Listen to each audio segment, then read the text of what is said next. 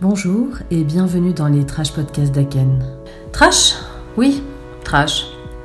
Alors bien sûr, ça n'a aucune commune mesure avec la situation de crise actuelle. Je viens de lire pas mal d'articles et de tribunes de personnes qui s'indignent, à juste titre, de ce qu'elles appellent la romantisation du confinement. Rien que l'expression l'est déjà romantique. Malgré tout, c'est quand même étonnant de constater à quel point les atavismes de classe perdurent et persistent, partout, tout le temps.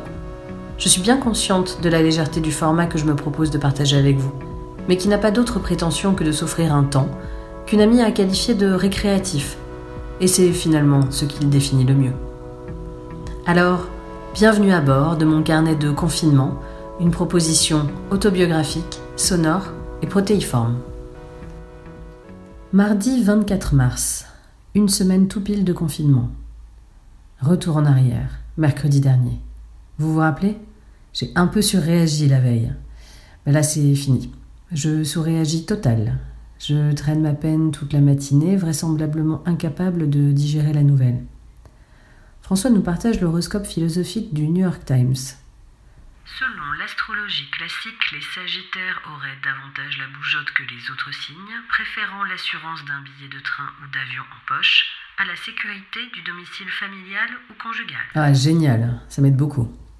Bon, en même temps, je me plaignais la semaine précédente d'avoir trop bourlingué, passant du lit d'enfant de ma copine bordelaise au canapé de célibataire parisien de mon développeur préféré, mais spartiate, écumant les kilomètres à bord de trains confinés, déjà, pour pousser le bouchon jusqu'à faire un repérage à Chantilly. Oui, à Chantilly, dans l'Oise. Et retour gare du Nord. Non mais franchement, qu'est-ce que je fais là?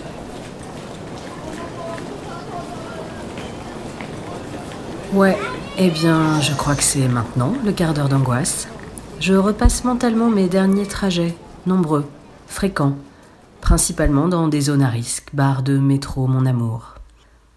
À combien de réunions, rendez-vous, meet-up et autres conférences ai-je participé? Beaucoup trop Ça y est, l'hypochondrie caractérisée me guette. Non mais hors de question de se laisser aller à ce mal moderne, merde Laurence, tu vas pas faire ça, alors qu'il y a des gens qui sont réellement malades. Qu'est-ce que je disais hier? Cloisonner. Allez, sors, va prendre l'air.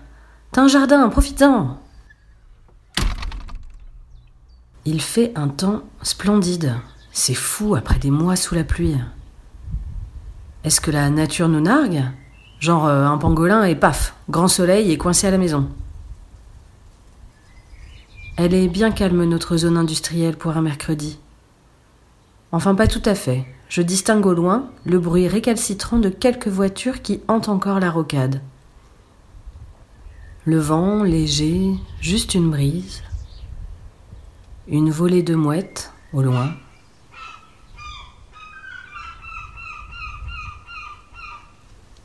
Un train passe.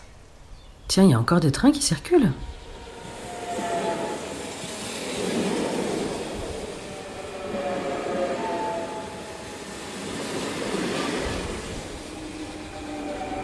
À ma gauche, j'entends le bruissement du jardin.